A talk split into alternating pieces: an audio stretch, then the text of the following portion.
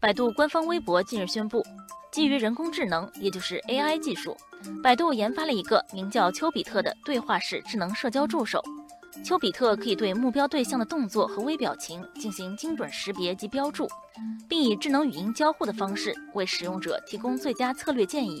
目前，丘比特主要用于改善情侣间的关系，男生再也不用猜测女生的言外之意，而女生也无需担心男生不懂自己的心思。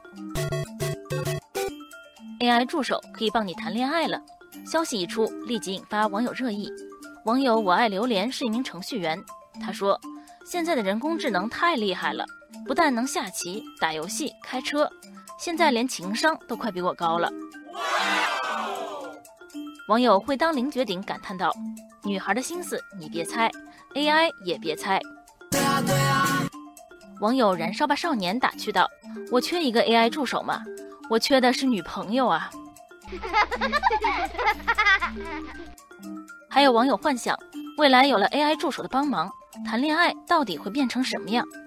网友香榭丽舍说，将来为了避免误会或节约时间，会不会一人配一个 AI 助手，最后变成两个 AI 助手在恋爱呢？其实，通过人工智能识别人类的动作和微表情，从而判断人的心理和情绪。这样的技术已经在现实生活中初步应用，不过这是怎么做到的呢？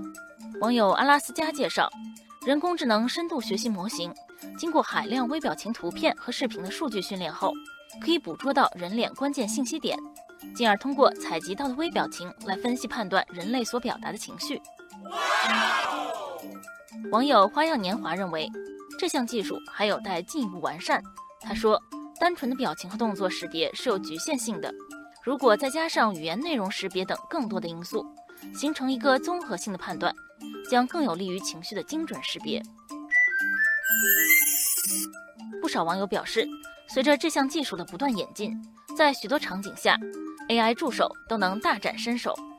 网友贝拉说，大量交通事故都是司机分心引起的。如果汽车上都搭载一个 AI 助手，监控驾驶员的精神状态，开车会不会安全很多呢？比方说，当驾驶员出现打瞌睡或分心的状态时，系统可以自动发出警报来提醒驾驶员。网友罗格说：“随着时间的推移，我国老龄化问题会更加突出。相信未来 AI 智能社交助手也可以搭载在机器人身上，用于陪伴空巢老人。”不过，也有网友担心 AI 助手的数据安全问题。网友蓝山说。AI 助手采集了大量的私人数据，一旦泄露又该怎么办？也许正如网友逍遥游所说，新技术潮流已然势不可挡，风向转变的时候，有人筑高墙，有人造风车，区别在于视野与智慧。与其抗拒或担忧，不如加强立法和监管，让新技术真正为我所用，造福大众。